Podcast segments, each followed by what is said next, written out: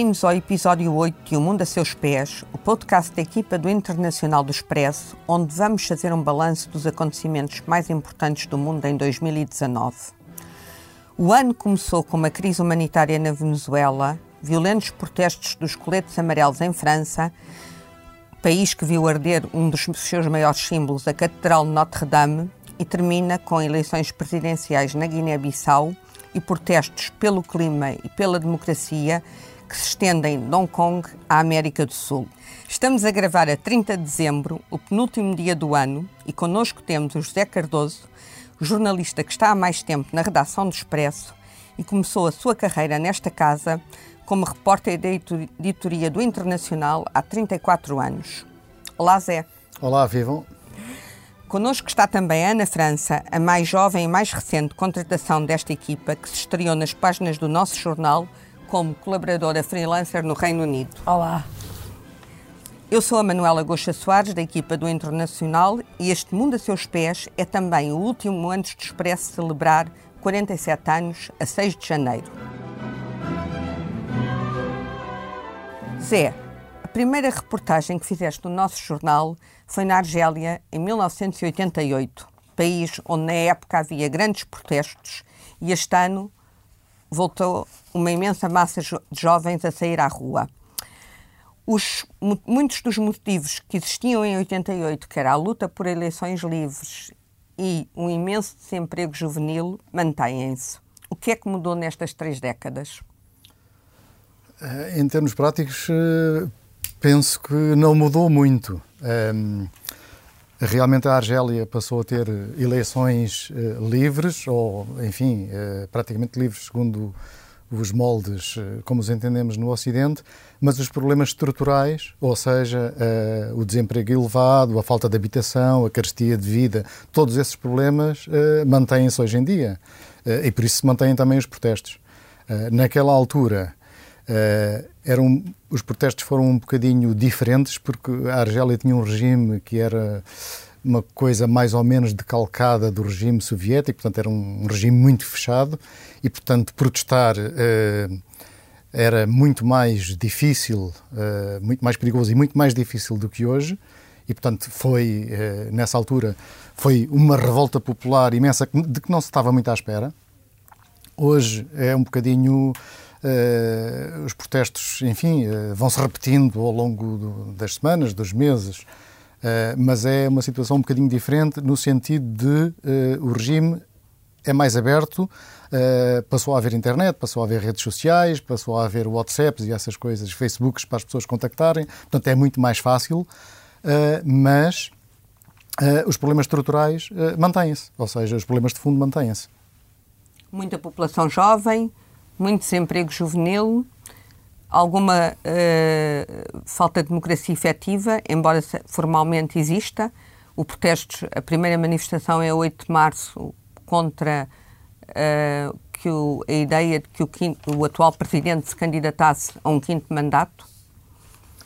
Exatamente. Uh, existe uma das coisas que, que, na altura, já em 88, me meteu, me fez grande confusão e que lá foi o facto de ver ao longo do dia e do, da noite até, do, do, do, início da noite até meia-noite, uma, sei lá, eh, milhares de jovens uh, na rua, às esquinas, encostados às paredes, e eu não percebia bem porquê. Diz, esta gente está aqui para protestar. Não, uh, eram, são aqueles que, que, nós definimos agora no Ocidente como os nem-nem, que não têm trabalho, nem, têm, nem estudam, nem trabalham, nem têm nada. E lá era exatamente a mesma coisa, era, mas era aos milhares, magotes. Eh, eu não me lembro, não tenho exatamente o número na cabeça, mas devia ser para aí 30% eh, da população, ou, eh, ou mais do que 30% da população. Era constituída por jovens abaixo dos 18, 20 anos, por aí, e desde essa altura eu acho que a pirâmide ainda continuou a crescer, portanto ainda mais difícil se tornou. A Argélia, nos anos 90, viveu uma época de radicalização uh, islâmica em algumas zonas do território, com atentados muito violentos. Alguns deles deram origem, aliás, a filmes, como é o caso daquele que foi o atentado contra aqueles monges que foram todos massacrados. Um, há o risco disso voltar a acontecer?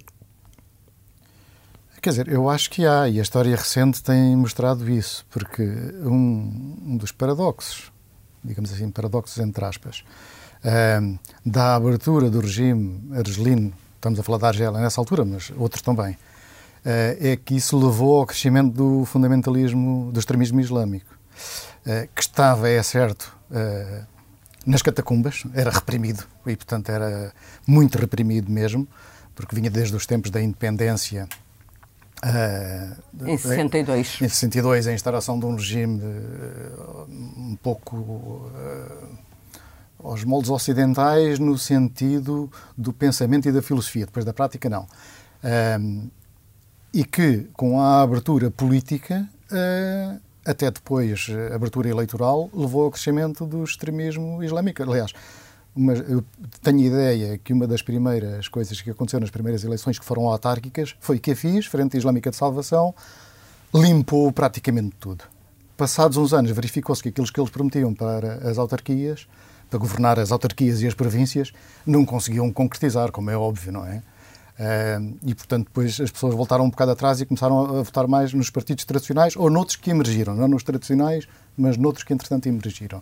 Mas também do ponto de vista político houve essa fragmentação e houve uh, uma deriva para o extremismo islâmico que ainda hoje se mantém, embora uh, mais contida, penso eu.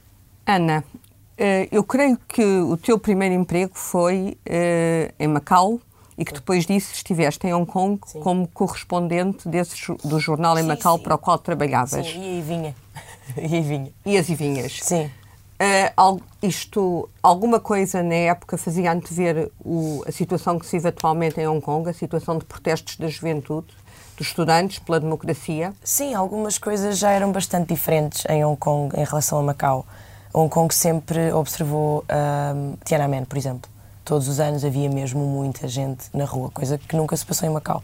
Portanto, aquele sementinha do inconformismo e de nós não somos bem chineses e aquilo que se passa lá no, no continente não tem nada a ver connosco e nós queremos manter um, a nossa matriz de, democrática. Sim, notava-se até nas faculdades, nas, nas, universidades havia, e há, uh, cartazes muito mais bom, combativos, não é de tudo, seja de, de direitos de estudantes, seja de queremos votar, seja de. A, a, população é, no geral, muito, muito mais informada sobre os direitos que tem e também sobre quando os perde também, também sabe o que, é, que, é, que está a acontecer, não é?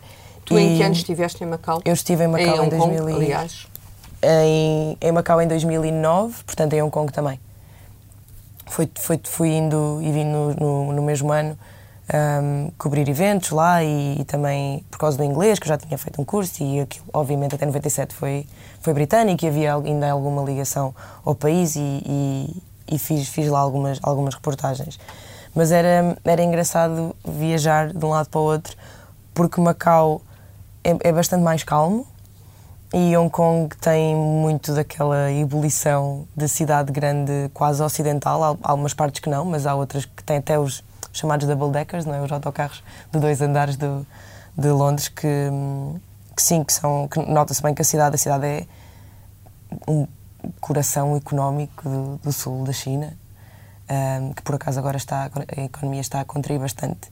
De julho a setembro contraiu 3,2 o PIB, que é um número muito assustador para um PIB de contrair 3,2. Porque as pessoas basicamente não saem à rua e é o retalho que está a sofrer, não é? As pessoas não vão comprar coisas. Portanto, depois também há essa parte que é, ok, queremos democracia, mas quando a democracia, os protestos começarem a afetar demasiado a própria não sei, a própria forma de vida de, de, das pessoas de Hong Kong, dos negócios, eu não sei se eles vão perder uh, adeptos, não é? Entre a população. Parece que não, porque as eleições locais, como, como o Zé estava a dizer, às vezes são bons barómetros do que é que se passa e nas últimas 17 dos 18, vá, chamemos freguesias, não é? De Hong Kong ou pequenas divisões territoriais, for, 17 delas foram ganhas por uh, representantes pró-democratas. Portanto, a população continua ao, ao lado de, parece, é? ao lado do, de, dos cidadãos. Hong Kong tem muito mais massa crítica que Macau, tem 10 vezes mais população, Sim. o que permite ter muito mais massa crítica, além de que em Macau, como existem benesses que são dadas a todos os habitantes de, provenientes das receitas vindas do jogo,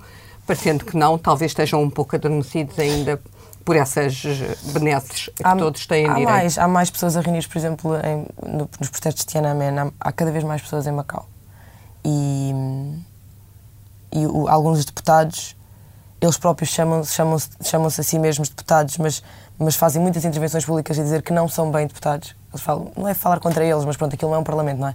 Porque, obviamente, o chefe do executivo não é escolhido por, por, pelos habitantes de Macau, é como, como também não é em Hong Kong. E essa é uma das exigências. Em Macau, essa exigência não existe. Existe em círculos pequenos de intelectuais, mas em Hong Kong, esse é um dos pontos dos, dos manifestantes. Queremos o sufrágio universal e eleger o nosso chefe de executivo. Ou não sei se a China vai permitir isso. E também não sei o que, que, é que vocês acham, mas eu, eu, acho que a China não vai, não vai intervir militarmente em Hong Kong.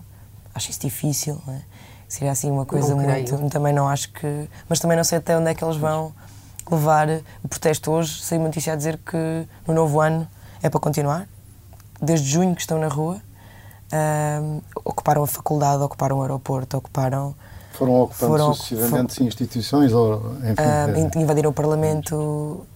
Não, não, sei, mas acho mesmo que é um, um protesto que, que, está a pôr em foco algumas, algumas das coisas. Está-se a falar mais da China por causa de Hong Kong. Do que é que não se faz lá dentro. Por exemplo, a questão do Uyghur, que, que, que, pá, que, é, que é constantemente, um, acho eu. Da minoria. Da minoria muçulmana uh, no, em Xinjiang. Xinjiang. Há cerca de 2 milhões de pessoas, ainda hoje, hoje, ontem o New York Times tinha uma investigação sobre isso, nem as crianças estão a escapar, não é? Portanto, as pessoas estão a ser reeducadas à força, a cantar hinos uh, comunistas, uh, fala-se de choques elétricos,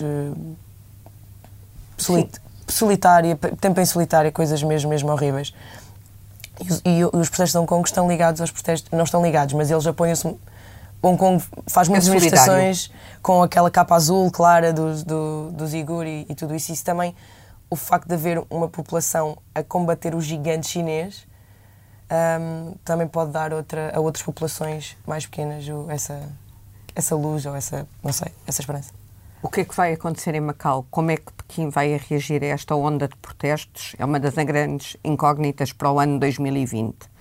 Os protestos em 2019 foram uma constante que atravessaram praticamente todo o planeta, desde o Irão, em, passando pela Europa, em que tivemos não só os protestos dos coletes amarelos em França, neste momento está a surgir o movimento das sardinhas em Itália, outro tipo de protestos na, na nossa vizinha Espanha, com características diferentes. O Reino Unido em perfeita ebulição. Uh, parece não, que finalmente agora... vamos ter Brexit. Sim. Uh, o que é que tu achas, Ana, também? Tens acompanhado tanto o Brexit, o que é que achas que vai acontecer? Primeiro acho que vou ter que encontrar uma carreira nova, eventualmente, não é? Depois disto estar concluído, não sei o que é que, sobre o que é que vou escrever. Mas não, vai acontecer o Brexit. Eu, não digo só, eu só não digo que vai, porque o Brexit é aquele acontecimento que nos provou que nada do que estava estabelecido aconteceu. Nenhum dos acordos da May passou, da Theresa May, ex-primeira-ministra. Que se demitiu este ano. Que se demitiu este ano também, que foi um marco, aquela foto com ela a chorar, não é? Que, que nós até pusemos na nossa, nossa fotogaleria do ano. Mas, mas, sim, o Brexit vai acontecer. O Boris Johnson tem uma maioria de 80 deputados, era preciso. Eu, eu nem sequer consigo encontrar um evento que fosse preciso para. para pronto, para, para aqueles 80 Só deputados. Só acontecer alguma coisa ao Boris Johnson. Mesmo assim, aqueles 80 deputados escolheriam outro conservador e provavelmente uh, avançariam com o Brexit. Portanto, em 31 de janeiro o Reino Unido sai oficialmente, mas, mas fica ligado à Europa, continua a pagar para o orçamento. Basicamente, simplesmente não decide nada, é tudo decidido o Conselho, o Conselho de Ministros em junho, eles não vão estar lá, por exemplo, não é? Portanto, em junho de 2020. Portanto, o Reino Unido está, entra num período de transição, durante o qual será discutido todo o acordo comercial que, da ligação futura entre uh, o Bloco, os, Estados, os restos dos Estados-membros, os restantes e o, e o Reino Unido. Essas discussões são bastante complexas e envolvem áreas tão diferentes como se os mandados de captura europeus terão vigência no Reino Unido e ao contrário, se se entregam criminosos eh, europeus que estejam lá, se eles nos mandam, mandam para o país que os que, não sabe, as pescas, milhas de pesca. O Boris Johnson prometeu 200 km à volta de. Eu não sei como é que ele vai fazer isso. Não. A própria manutenção do território? Sim, é, é um problema a Irlanda do Norte e a, e a Escócia, porque a Escócia votou 66, 63, 66% pelo, a favor do, de, de, permanecer, não é? Sim. E agora tem, agora pronto, tem este governo que não escolheram, não é? Porque os conservadores não tiveram uma grande votação lá, na, a norte da fronteira. E agora, hum, não sei, não sei como é que a Nicola Sturgeon, obviamente, está farta de, de, prometer um novo referendo. Não, não faço ideia se o Boris vai ou não aceitar. E depois tem o problema da Irlanda do Norte, que é, apesar de supostamente não, não poder haver nenhuma fronteira, vai ter que haver uma no mar da Irlanda. Um, e por causa disso, os republicanos já estão a falar de um referendo de união das duas Irlandas. Que, velho projeto. Que é muito, muito preocupante. Uh, os unionistas protestantes não, não sei mesmo como é que as pessoas iam reagir. E, e pronto, e há, e há, esses dois, há esses dois problemas. Portanto, pode acabar o Reino Unido por não ficar assim muito unido, não é? Zé, a saída do Reino Unido provoca outro tipo de desafios. Não só, por exemplo, no caso concreto do nosso país, temos bastantes uh, portugueses a viver no Reino Unido, temos muitos ingleses a viver em Portugal, sobretudo reformados. Por isso há que assegurar todo um conjunto de condições para que essas pessoas possam permanecer nos locais onde estão a viver e alguns a trabalhar, outros não.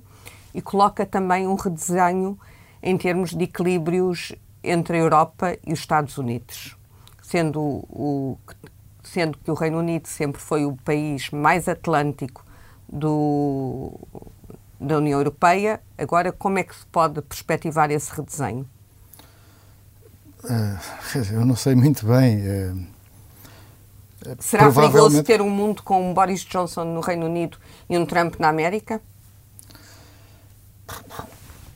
Isso é difícil uh, responder. Quer dizer, teoricamente, eu tenderia a dizer que o tal eixo atlântico entre os Estados Unidos e o Reino Unido terá ou poderá ter mais, uh, tendência para se reforçar mais como havia no tempo do Reagan com a senhora Thatcher.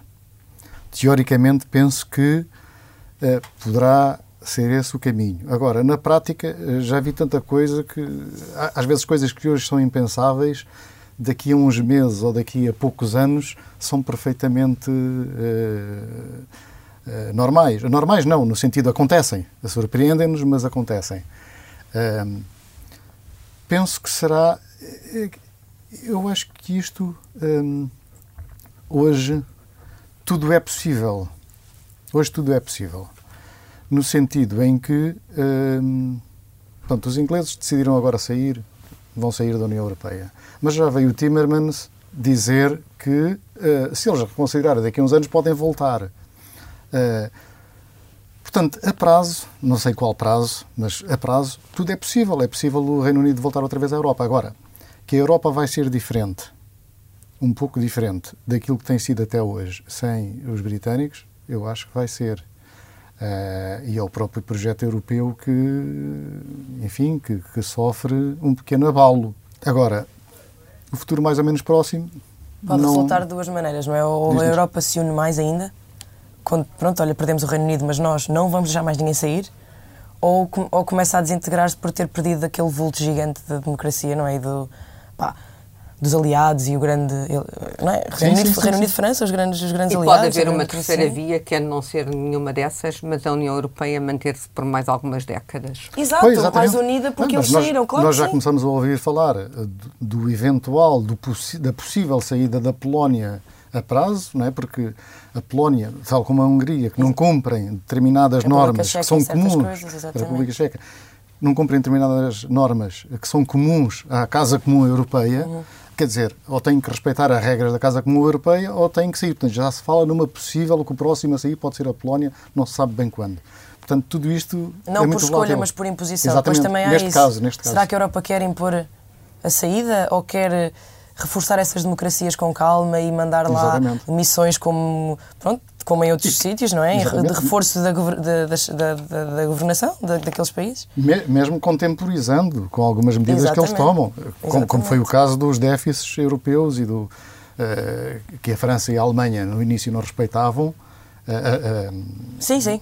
E que não foram castigadas nem foram punidos por isso e continuam a ser o coração da, da, da União Europeia, não é? É bom recordar, por vezes esquecemos da origem do, das, das, organizações, é bom recordar que a União Europeia, que não começou por ter este nome, mas que surgiu para dar uma resposta e para, para procurar a paz da Europa, que teve em menos de 100 anos três guerras.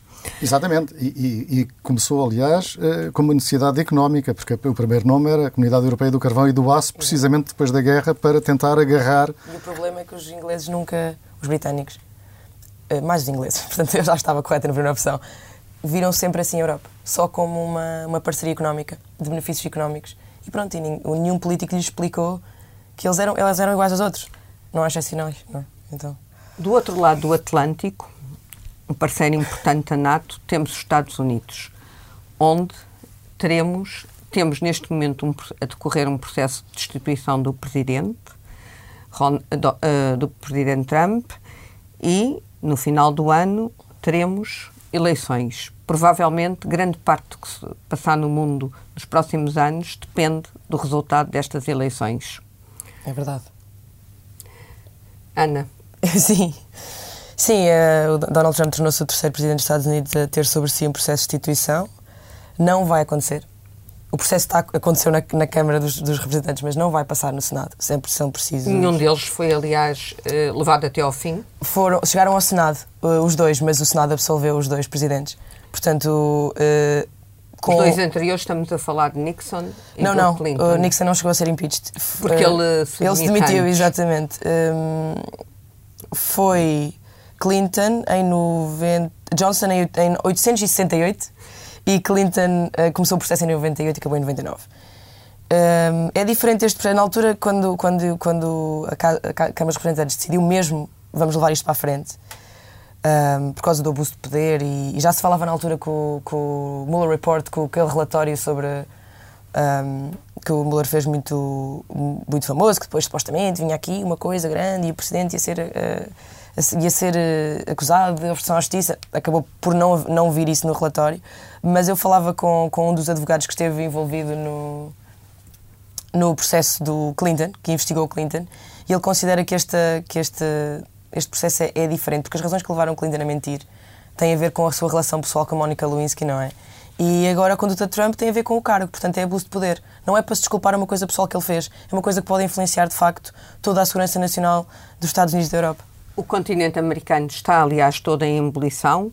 Do Brasil, em que tudo permanece uma incógnita, nomeadamente o futuro do ex-presidente Lula da Silva, a Bolívia, que está em franca efervescência, a Venezuela, que começa o ano com uma crise humanitária e que hoje estamos a falar menos do que se passa na Venezuela, mas a situação de vida de comum das pessoas não melhorou. Antes, pelo contrário, o Chile, o Chile ia lá chegar, ia lá chegar, que é o país com o maior PIB da América do Sul, muito próximo do europeu, mas onde há um pedido de reforma da Constituição que ainda vem do tempo da ditadura ou do final da ditadura e onde também uma imensa população jovem reivindica por melhores condições de vida, que aliás, é um dos grandes. Eh, é transversal. Acontece em Hong Kong, acontece no Irão, acontece na Argélia e atravessa o mundo. Muitos destes aspectos são os grandes desafios do ano 2020. Como o Expresso faz 47 anos, a 6 de janeiro, eu pergunto ao José Cardoso, que neste momento é o decano, tem a, respo a imensa responsabilidade de ser o decano desta redação, é assim tão diferente a forma como fizeste a reportagem na Argélia do que atualmente se fazem reportagens, ou o que mudou foi apenas a forma de transmitir e comunicar o produto dessas reportagens? Eu acho que foi essencialmente isso. Eh, isso? A, a, a, forma de transmitir e o acesso mais rápido à informação e a colocar a informação nos leitores isso é que houve uma aceleração gigantesca. Uh, no fundo, uma reportagem é uma reportagem. Uh, as, as, grandes mudanças, eu penso que houve duas mudanças em relação a esse tempo. Uma das mudanças é realmente uh, em relação aos meios, ao acesso à informação e aos meios que temos para a difundir. Aos meios quer tecnológicos, quer outros. porque entre a altura em que nós escrevíamos uma reportagem nessa altura e ela chegar aos leitores, durava pelo menos dois dias. Eh, e nós, eh, porque nós enviávamos, não é? E depois era, tinha que se fechar o jornal e o jornal era posto à venda ao sábado.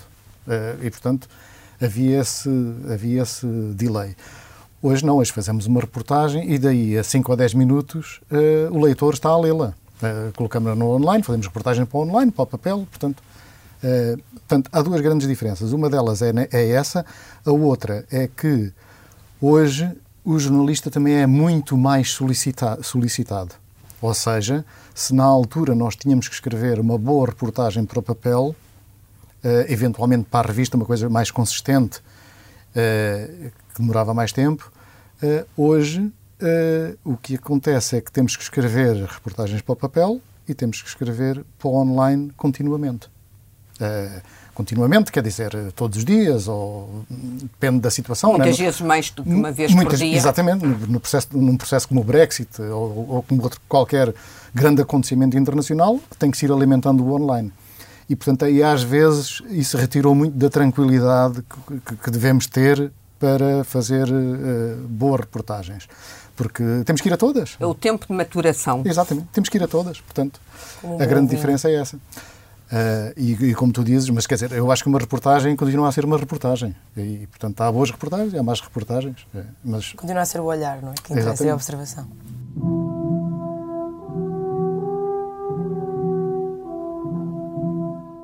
o Mundo a Seus Pés e a equipa de Internacional de Expresso desejam a todos os nossos leitores, neste caso do podcast, a todos os nossos ouvintes, um feliz 2020 e os, este podcast do Mundo a Seus Pés regressa em janeiro, no seu formato habitual, com convidados de fora e moderado pelo editor do Internacional, Pedro Cordeiro.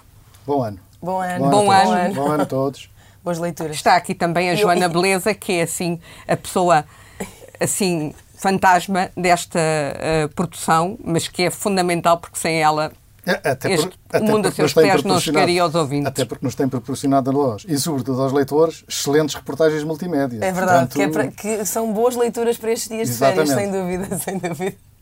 Boas entradas, Bom, boas Joana entradas Beleza.